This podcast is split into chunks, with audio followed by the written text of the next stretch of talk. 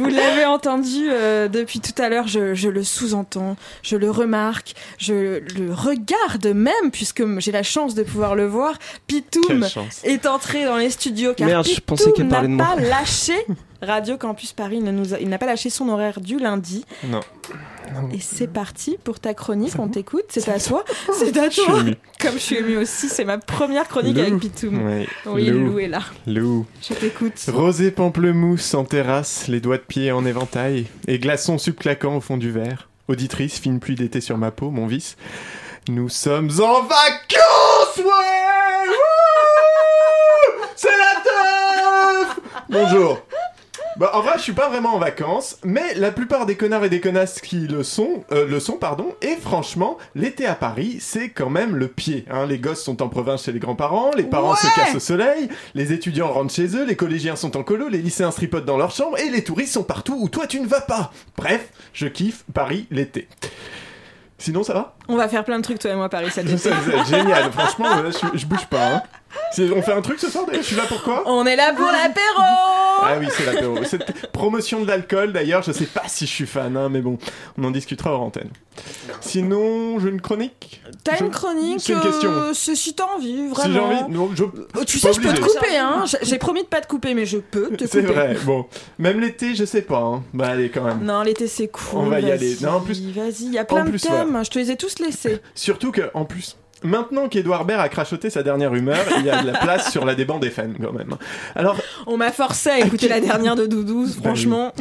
alors, à qui de redonner de la vigueur aux ondes pour les faire se mouvoir en spasme érotique? À qui de faire vibrer les tympans tels des hymens, des hymens impatients sur la Ah. piste de danse d'une boum pour fêter le brevet? À qui de dresser l'oreille jusqu'au point de non-retour? À François- Ben, on sait pas.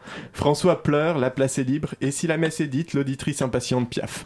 Mais point de suspense, tu te doutes bien que je me lance dans la course à la relève, hein, évidemment, persuadé que si j'avais été casté dans le remake porno de Matrix, c'eût été pour jouer le rôle de la pilule bleue, qui a 20 ans aussi, rappelons-le. Alors certes, je n'ai pas de musique pour accompagner, accompagner pardon, une envolée lyrique si faussement improvisée.